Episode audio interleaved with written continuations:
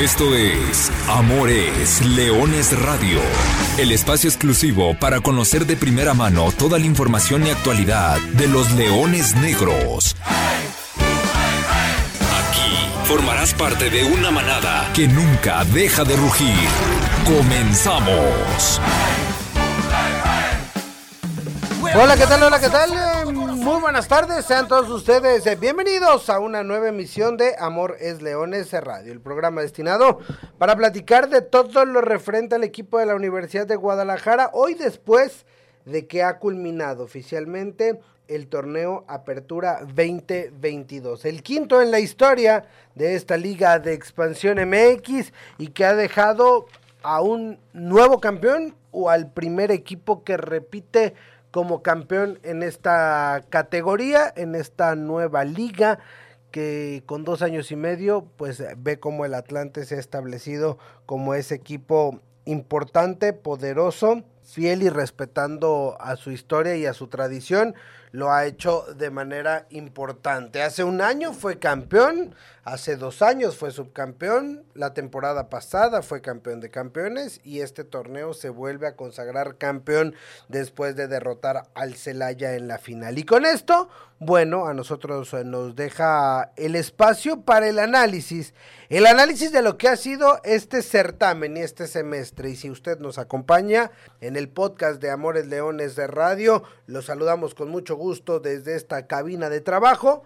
Y vamos a aprovechar el programa del día de hoy para platicar de lo bueno, lo malo, lo feo, lo, lo positivo, lo negativo y hacer como el balance final.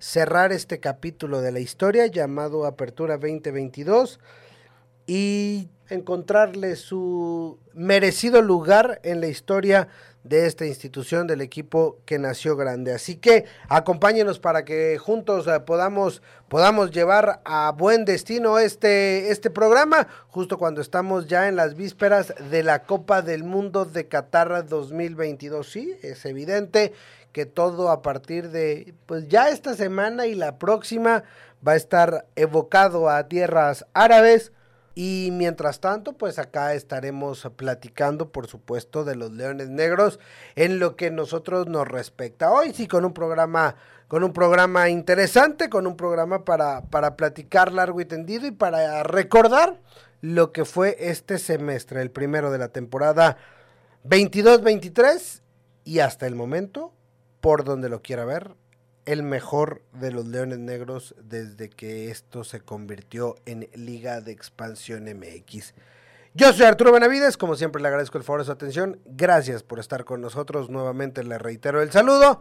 Saludo con mucho gusto a quien ya me acompaña, puntual a la cita, profesor Carlos Alberto Valdés. Profe, ¿cómo andas? Buenas tardes. Hola, ¿qué tal Arturo? A ti, a Lulú, a Natalia, a toda la gente que nos escucha. Como es una sana costumbre, todos los miércoles en punto de las 12 del día, bien lo dices, momento de sacar los apuntes, momento de sacar lápiz y papel para mencionar que es lo muy positivo, porque hubo cosas muy positivas en el torneo de la Universidad de Guadalajara, que fue lo positivo a secas qué fue lo más o menos lo que se pudo haber mejorado y sobre todo algún par de apuntes de cuestiones que son completamente mejorables en el conjunto de la Universidad de Guadalajara. Además, también, bien lo dices, terminó el torneo de la Liga de Expansión. Atlante vuelve a conseguir un título venciendo en tiempo extra al conjunto de Celaya. Fue una gran final la que la Liga de Expansión nos terminó regalando el fin de semana anterior y también, como lo comentabas, abocándonos a toda la actividad de Leones Negros como toda su estructura, porque también la Liga TDP terminó su actividad. Sí, terminó la actividad la, la Liga TDP. Las Leonas Negras están en plena campeonato universitario. Pero bueno, es momento de entrar ya de lleno, profesor Carlos Alberto Valdés, amigos que nos siguen, a repasar lo que ha sido este Apertura 2022 para el equipo de los Leones Negros, para el equipo melenudo. Y vamos con las generalidades. Un torneo en el cual Después de 17 jornadas disputadas, se ganaron 9, se empataron 4, se perdieron 4, 3 de ellos en condición de visita, uno en casa. Se anotaron 26 anotaciones, lo que automáticamente convierte el torneo Apertura 2022 como el mejor en la historia reciente en cuanto a goles anotados y se recibieron 13 goles para un espectacular diferencial de más 13, 31 puntos, correcto, por debajo de los 33 del semestre anterior, tomando en cuenta que el semestre anterior se daban 4 puntos para el equipo cuando ganaba como visitante. Leones Negros tuvo de esos 4 puntos extras. Si no hubiesen existido, habrían sido solamente 29, por lo tanto los 31 de este, de este certamen es, eh, lo convierten automáticamente en el mejor, aunque pues no así en cuanto a la posición en la tabla el torneo pasado se califica en segundo lugar. Este torneo se terminó la fase regular en tercera posición de la tabla general. Avanzaste nuevamente directo a la liguilla. Finalmente te pudiste sacudir esa pequeña tope que existía en, cuanto a la primera ronda de la liguilla. Leones Negros tenía prácticamente seis fases finales tropezando en su primer enfrentamiento de fase final, en su primera serie a partido recíproco, y ahora lo superó de buena manera el escollo de cuartos de final, aunque en semifinales tropezaste con el que ya mencionábamos, el campeón de la apertura 2022. Profe, en general, si ponemos el torneo, ya decíamos la semana, la semana pasada, en cuanto a una calificación, deberá andar en el 8.5, rozándole al 9. Pero en general, ¿qué te deja esta apertura 2022 y cómo habrá que recordarlo en la historia de los Leones Negros? Como un torneo muy solvente, un, torneo muy estructurado, un torneo con prácticamente ninguna fisura desde lo numérico, porque realmente fueron números bastante, bastante atractivos para un conjunto que lo decías y lo repasabas, nueve veces terminó ganando. Fue el segundo que más terminó ganando, empatado en esta particularidad con el conjunto de Atlante, solamente superado por Celaya, la postre subcampeón, con lo cual en lo numérico hay poco que reprocharle. ¿Por qué? Porque fuiste solvente de visita terminaste consiguiendo más victorias de visita que de local. Sí, con más partidos, con más oportunidades, pero sin embargo esto es algo para resaltar. En casa únicamente perdiste un duelo, con lo cual en la cosecha de puntos es un sobresaliente alto para la Universidad de Guadalajara y es ahí uno de los principales cuestiones positivas o puntos positivos que puede aquejar el conjunto de Luis Alfonso Sosa lo solvente, lo regular y la continuidad que está teniendo porque nos estamos acostumbrando a ver unos leones negros peleando por los puestos altos y esto, el cambio de inercia en el fútbol o inclusive en el deporte profesional, créamelo usted que cuesta enormidades. Sí, porque Leones Negros venía sobre todo la primera temporada de la Liga de Expansión y vaya, para resaltar la actualidad hay que recordar el pasado, ¿no? Para entender en dónde está parado el equipo. Obviamente, todo el mundo quisiéramos eh, hablar de títulos semestre a semestre, todos los equipos, pero si existiera la fórmula del éxito, pues sería muy fácil de replicarla y aplicarla en todos sus ámbitos. Los Leones Negros, hay que recordar, cuando arranca este proyecto llamado Liga de Expansión, fue muy complejo el año.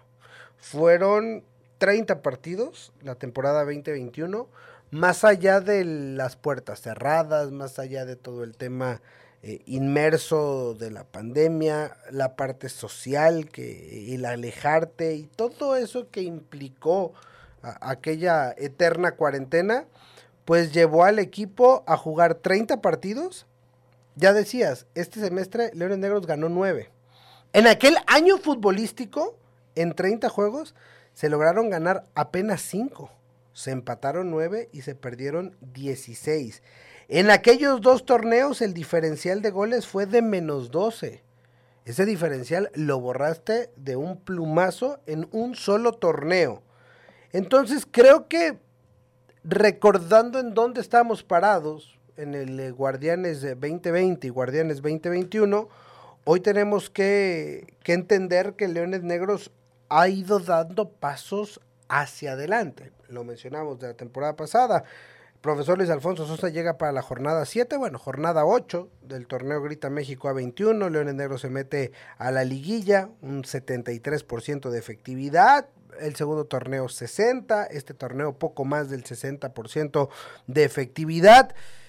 ¿Qué le ha dado Luis Alfonso Sosa a este, a este proyecto de Universidad de Guadalajara? Una estructura, una idea clara, un once reconocible, porque quien haya visto dos o tres partidos de Universidad de Guadalajara ya sabe y es consciente de quién va a salir en la portería, más allá del tema de menores, quiénes son los centrales, quiénes son los laterales, quién es la doble contención, los volantes, el medio centro ofensivo y por supuesto la referencia ofensiva. Y esto créeme que es bastante, bastante complicado el poderle dar solvencia a un conjunto que de primero comenzó dando saltos, porque de donde venía era de muy abajo y comenzó dando saltos y saltos y saltos, pero conforme va subiendo en esa montaña, ya los saltos no te alcanzan porque te puedes caer y tienes que dar paso a paso, paso a paso. Si comparamos la cosecha de puntos del el último torneo pre-Alfonso Sosa y el primer torneo post-Alfonso Sosa, la diferencia es abismal. Pero si ya vamos viendo torneo a torneo, cuando ya te estás poniendo la propia meta cada vez más alta, es evidente que por más que la superes, la vas a ir superando poco a poco. Y para mí esto es lo más positivo de la era de Leones Negros cuando llegó Luis Alfonso Sosa. Si quitamos los puntos extras que se otorgaban cuando ganaba como visitante, Leones Negros eh, en el torneo en el que llega el profesor Luis Alfonso Sosa consigue 25 puntos. El torneo pasado consigue 29 puntos. Este torneo se cosecharon 31 puntos. Ahí está entonces la máquina de puntos que es Universidad de Guadalajara. Y los pasos a pasos, paso a paso, como bien dices, profesor, es lo que ha ido dando Leones Negros. Entramos ya a las particularidades. Lo mejor, lo peor, lo bueno, el bueno, el malo, el feo de este torneo. Tomando en cuenta, ahora que estamos en, en ambientes mundialistas, bueno, la bota de oro ¿no? La bota de oro de este torneo Apertura 2022 en eh, Leones Negros es indudablemente para Oscar Raí Villa, porque el eh, delantero mexicano recién llegado al equipo de la Universidad de Guadalajara termina y culmina el torneo con seis anotaciones, Cuatro asistencias en 17 partidos, 1406 minutos eh, disputados con, en su primer torneo. Un eh, bastante positivo primer torneo para, para Oscar Ray Villa, profesor. Sí, terminó siendo el revulsivo que necesitaba Leones Negros como una referencia ofensiva.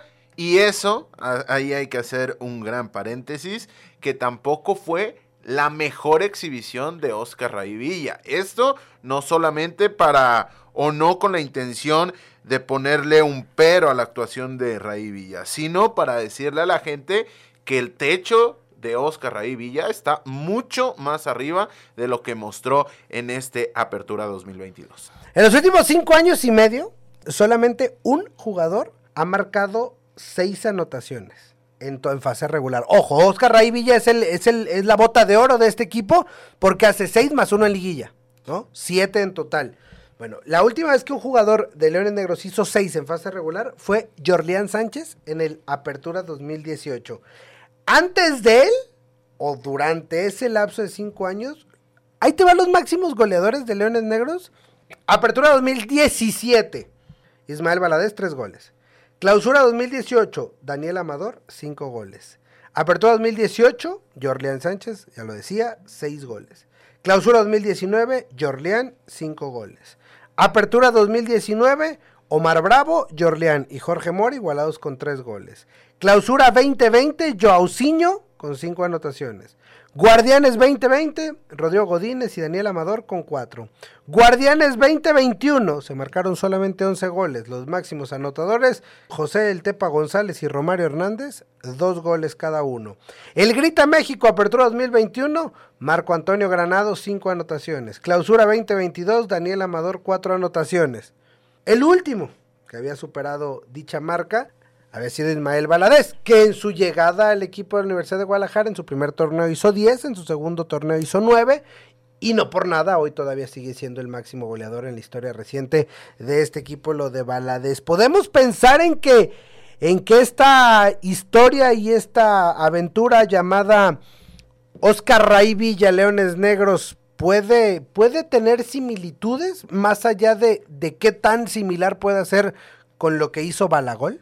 Sí, completamente. Para mí, todavía el techo, todavía el alcance, porque estamos hablando de un jugador que para la liga de expansión sigue siendo joven, se puede dilatar y le puede traer grandes frutos a Universidad de Guadalajara. Prácticamente en el cómputo de goles conseguidos por Raí Villa en toda su carrera, duplica lo que ha hecho Ismael Valadez con Leones Negros. Entonces, esto si lo metemos en balanza, me parece que fue un gran fichaje, me parece que vino a cubrir necesidades que ya venía a cubrir antes de lo que pasó previo al arranque de esta temporada, pero dado lo que ocurrió en el comienzo de la misma, terminó siendo fundamental para este proyecto y va a seguir y si sobre todo si las lesiones lo respeta va a continuar siendo un jugador diferencial en la ofensiva del conjunto de Universidad de Guadalajara. Ahora pasamos a una que no va a estar tan sencilla. El guante de oro. Porque tenemos dos grandes porteros, porque lo platicamos desde el arranque del mismo, la situación que se iba a vivir, ¿no? Es decir, tienes un guardameta experimentado como Felipe López, que va para los 27 años de edad, y que pudo, por cuestiones de reglamento, participar en cinco partidos de fase regular. Recibió solo dos goles en cinco partidos. Después, en uno de liguilla, recibió seis. hacemos el cómputo global de todo el semestre, en seis partidos, recibió cuatro goles. Después, Salim Hernández, jugador eh, que apenas eh, cumplió los 24 años de edad, categoría 98, todavía catalogado como jugador menor dentro de la categoría y bueno, ante esta situación es el que tuvo mayor participación. Fueron 12 partidos de fase regular, 11 goles recibidos, solamente poco menos de uno por encuentro, mientras que en eh, la liguilla disputó tres partidos y solamente recibió un gol. Es decir, 15 juegos jugados de Salim en la portería y 12 goles de recibidos. Además del dato que ya vas a dar de las vallas imbatidas que entre ambos pudieron bajar. Aquí el primer tema sería lo atípico que es que dentro de un equipo con una sola competencia, es decir, la liga de expansión, aquí no hay copa, aquí no hay torneos continentales, tengamos que discutir eso. Esto me parece que es la primera nota debido a las circunstancias que ya expresabas. ¿Por qué? Porque han tenido actividad dos porteros y no por rendimiento, sino por una cuestión de necesidad. Con lo cual me parece que aquí y sobre todo yéndome hacia las sensaciones que me daba tener a Felipe López en la portería, me tengo que decantar por el jugador, también canterano de la Universidad de Guadalajara, lo dices, 10 vallas imbatidas, 6 de un lado, 4 del otro, hablando de de temporada regular, con lo cual termina siendo una buena temporada en este aspecto y yo me quedo con Felipe López para destacarlo en esta labor. Ahora vamos a pasar al premio al mejor jugador joven. En el Mundial desde el 2006 se le otorga este premio al jugador menor de 21 años, ¿no? En el torneo. Pues me parece que indudablemente ese mérito y ese premio lo tiene que ser para Alejandro Carrondón, ya lo quieras ver como el mejor jugador joven, la revelación del torneo, no sé el título que le gusten y quieran poner, pero Alejandro Carreón irrumpió este torneo, debutó este torneo como titular. Junto con él podemos mencionar eh, nombres como Jesús Garibay, como Gael Monteón, como el propio Alan Daniel Murillo, que tuvieron algunos minutos, pero nada comparado con lo del jugador nacido en el 2002. Ojo, que entre esos jugadores jóvenes podemos también mencionar a Said Jaramillo, ¿no? Que es categoría 2001, 21 años de edad, prácticamente todos los minutos disputados de este torneo fueron de Said el 92% de los minutos disputados, solamente se perdió un partido por el tema de la expulsión. Profesor, la revelación, indudablemente lo de Alex Carreón. Pero si tuvieras que darle el premio al jugador joven del torneo, ¿para quién sería? Es una pregunta complicada porque además Said Jaramillo viene a cubrir a quien por varias temporadas, y lo mencionabas más allá de que era defensa, inclusive en el tema goleador, uno de los destacados como era Rodrigo Godínez. Claro. Ahí, ahí el hueco estaba muy grande porque lo de Rodrigo Godínez con Universidad de Guadalajara había sido muy destacado y prácticamente no se sintió el cambio.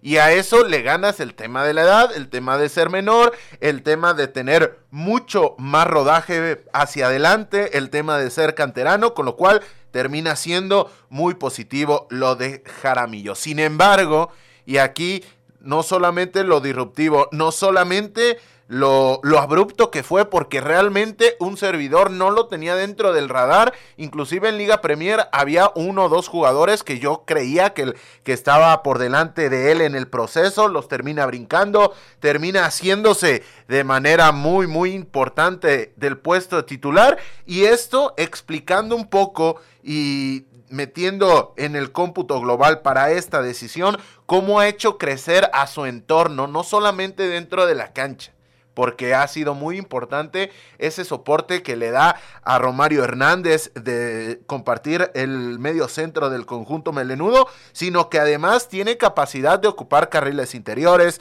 salta muy bien a la presión, recupera el esférico, distribuye, no se mete en problemas, es un jugador muy pragmático en este aspecto, ya, ya terminó anotando gol y además, en consecuencia, todo esto que estamos mencionando el principal beneficiado, por más que suene contradictorio con la erupción de Alejandro Carreón, es precisamente, a mis ojos, a quien le quitó el puesto.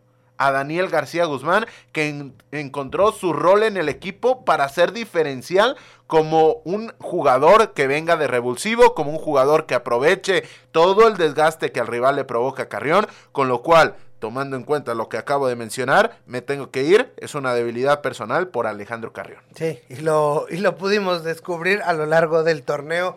Cada semana como el profesor se vislumbraba con lo hecho por este juvenil. Mucho futuro, ¿eh? Este es mucho futuro para la cantera de Universidad de Guadalajara. Ojo, no hay que recordar que en este torneo Leones Negros perdió a Paul Belón en la jornada 1. Es decir, ha sido un torneo por donde lo quieras ver, redondo ¿eh? para, para, Leones Negros porque además mandaste un jugador a Liga MX que se convirtió en titular en primera división, como el caso de Paul Bellón, que, que jugó la jornada número uno todavía vestido de León Negro y a la semana siguiente ya estaba debutando en el máximo circuito. Y ante eso, toca el turno de los premios más importantes que se otorgan. Balón de oro, balón de plata y balón de bronce, es decir, los tres mejores jugadores del torneo. Repetimos, a nuestra percepción. Eh, podemos basarnos en números, dar nuestros argumentos, usted puede tener su decisión y es justamente lo que intentamos hacer en este programa. Profe, ¿quieres ir del podio del bronce al oro, del oro al bronce? Del bronce al oro. Bueno, entonces arrancamos de medalla de bronce o bota de bronce para este torneo. ¿A quién eliges? Para mí está, está complejo ahí destacar a un tercer lugar. Tienes, eh, digamos, los nominados. Para mí ahí estaría Romario Hernández, para mí ahí estaría Jairo González. Y finalmente, quien yo termino eligiendo por cómo se ha convertido en el líder de la defensa, como ha sido, digamos, maltratado por las circunstancias, porque ha tenido que cambiar de un compañero a otro de semana a semana, por reglamento, por ventas, por lesiones, por expulsiones también se gana a lo feo del torneo, Juan de Alba. Primero lo feo por la entrada que tuvo ahí contra eh, La Paz, que se le pelaron los cables y terminó cometiendo una infracción bastante burda. Pero para mí el tercer lugar el balón de bronce es para Juanito de Alba. Juanito de Alba, Juan eh, de Alba que tuvo un, torneo espectacular, 15 partidos, 13 de ellos completos. Recordar, claro, la, la expulsión, una bueno, dos anotaciones, ambas contra Venados, una en fase regular, otra más en, en, liguilla, 83% de los minutos y un jugador que se ha ido ganando su lugar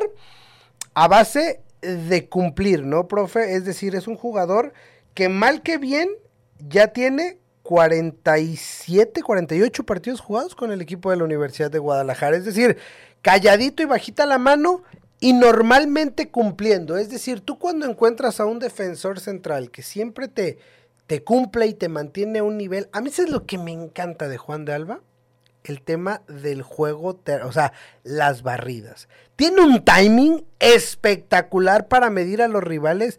Cada vez que va al suelo, normalmente es, ay, va a hacer falta. No, no, con, con Juan de Alba, normalmente las barridas son al balón y son limpias, así que para Amores Leones Radio, el balón de bronce de este torneo Apertura 2022 es para Juan Manuel de Alba. Balón de plata. Para mí el balón de plata es para Oscar Raí Villa, ya se llevó un galardón, ahora se lleva el segundo de esta tarde. El refuerzo melenudo terminó siendo lo que necesitaba el equipo, ya hablamos de él en el primer bloque, poco que añadir en este aspecto, movilidad, capaz de ensuciar las jugadas para darle los espacios a sus compañeros, capacidad asociativa, visión de equipo, que para un 9 esto es bastante complejo y termina siendo, termina firmando una gran temporada en su debut con la casaca tricolor. Sí, seis anotaciones, cuatro asistencias en, fase regular. Tristemente no lo pudo redondear en una buena liguilla y ya lo sabemos todo. El tema de, de esa lesión desafortunada en el partido de vuelta de los cuartos de final es el que lo terminó limitando en la serie semifinal y bueno, ahí está. Pero, pero sí, Oscar Raí Villa. Y para cerrar los premios de esta apertura 2022, el balón de oro el premio al mejor jugador de Leones Negros de este torneo, profesor Carlos Alberto Valdés. Miguel Vallejo. Miguel Vallejo realmente termina siendo loable lo que hace Vallejo en todos los partidos, tiene tremenda calidad, tiene capacidad de asociación, tiene capacidad de asistencia, tiene capacidad de, de, anotar, de reflejarse en el marcador, es capaz de en el uno contra uno sacarse al rival, es capaz de atacar el espacio, realmente todo esto que acabo de mencionar es muy positivo, pero a todo esto, y hablando de contexto mexicano, esto es realmente complicado, el tipo corre, el tipo lucha, el tipo pelea como si no fuera tan bueno. Y esto me parece que es muy positivo para un Miguel Vallejo que ha hecho clic en automático con la afición melenuda. Normalmente viene su familia a Copa La Grada para apoyar al jugador de Tuxpan Jalisco, con lo cual siempre sale motivado. Y esto, repito, en esta división, en este contexto, que un jugador corra como si no, como si fuera su mayor argumento cuando futbolísticamente tiene otros cuatro o cinco bastante importantes, a mí me parece loable y a mí me parece siempre de resaltar. Inolvidable aquella entrevista que hicimos cuando llegó Oscar Raí y Miguel Vallejo y le preguntábamos, ¿qué hizo Miguel Vallejo en Cimarrones para ser el, eh, eh, un jugador tan querido y, ahí y estar entre los números más relevantes del equipo de Sonora en la historia, en participaciones, en goles, en asistencias. Y decía, siempre estar. Y vaya qué buena palabra para describir a Miguel Vallejo. Siempre está, siempre participa durante todo el partido, en todos los goles prácticamente tuvo algo que ver. Cerró el torneo con cinco goles, uno más en liguilla y nueve asistencias, nueve pases de gol. Es increíble los números que ha registrado Miguel Ángel Vallejo, la experiencia obviamente por delante, esa bandera es el jugador de mayor edad del equipo, tiene que cargar con ese pedazo de experiencia y con esa, con, esa bandera inmediatamente en su primer torneo. Es lo que esperas finalmente de un refuerzo, de los refuerzos, ¿no? Mención, eh, mención honorífica, también fuera del podio, Jairo González, Romario Hernández. Y me parece que Said Jaramillo en cuanto a los jugadores que también pudieran sin ningún problema estar peleando por alguno de esos, de esos puestos y de estos galardones. Ahí están nuestro análisis. Ahora sí, profe, de bote pronto, la buena, la buena de, de este torneo, lo mejor de este torneo el tema numérico y el buen calado que han tenido los refuerzos de cara a este torneo los refuerzos, hay que decirlo. ¿eh? Ha llegado cuatro caras nuevas para este torneo. Dos de ellos llegaron a mitad, o bueno, no a mitad, ya ha arrancado el mismo, el mismo certamen y todos han encajado de buena manera. Ya hablamos de Oscar Raivilla, ya hablamos de Miguel Vallejo, hay que decir también lo que hizo Martín Galván, que también es de destacarse con, con sus minutos y cómo fue acoplándose al, al equipo. Desgraciadamente también termina lesionado, pero cuatro goles, una asistencia. Bien lo de Martín Galván, que va también la mención, se debe llevar el, el gol del torneo. Sí, se tiene que catalogar eh, así de bien la actuación de Martín Galván. Esa anotación, el 2 por 2 en el duelo contra Atlante, termina siendo el gol más plástico, el más celebrado, el más emocionante, el más agónico y también el más bello de esta apertura 2022. Y lo otro, la de Dionisio Escalante. Nicho, hay que recordar, en la jornada 1, Paul Bellón se tuvo que ir del equipo, se fue a León, la jornada 1 la jugó contra Lebrijes de Oaxaca en el Estadio Jalisco, a la semana siguiente estaba debutando con León en el Estadio Alfonso Lastras en primera división, donde se consiguió un puesto como titular. Llegó en ese mismo momento, le echaron un grito, tuvo que rescindir su contrato en España. Dionisio Escalante estuvo 10 días probablemente arreglando papeles, le dieron el aval y se puso a jugar. Y jugó casi todos los minutos que pudo, salvo uno por la cantidad de tarjetas amarillas que acumuló. Se perdió un partido Nicho Escalante, pero de ahí en fuera los 13 que jugó, los 13 fueron completos. Sí, terminó siendo un bastión ahí en el centro de la saga. Otro jugador discreto, otro jugador que no sale en los highlights, pero en el cómputo global es una pieza importante de este armado que se llama Leones Negros. Bueno, pues entonces ahí está, ahí está lo, lo bien hecho por el equipo de la Universidad de Guadalajara a lo largo de esta apertura 2022. Ahí están los premios merecidos para lo mejor del torneo y de este certamen. El quinto en la Liga de Expansión. Sin más, ha llegado el, turno y el momento de decirles adiós y de cerrar lo que ha sido esta apertura 2022. Profesor Carlos Alberto Valdés, gracias por otro semestre y por otro torneo juntos. Gracias a ti, Arthur, por el espacio, por la oportunidad. Gracias a toda la gente que nos escuchó todos los miércoles. A partir de aquí, vamos a hablar y vamos a planear el clausura 2023. Así es, que sea, que sea mucho mejor para el equipo de la Universidad de Guadalajara. A nombre de todo el equipo de trabajo, yo soy Arturo Benavides. No me queda más que agradecerle el favor de su atención y recordarle que goles son amores y amor es leones. Buenas tardes, buen provecho y arriba los leones negros. Hasta aquí llegamos. Gracias por ser parte de esta manada que nunca deja de rugir. Los esperamos el próximo miércoles en Amores Leones Radio.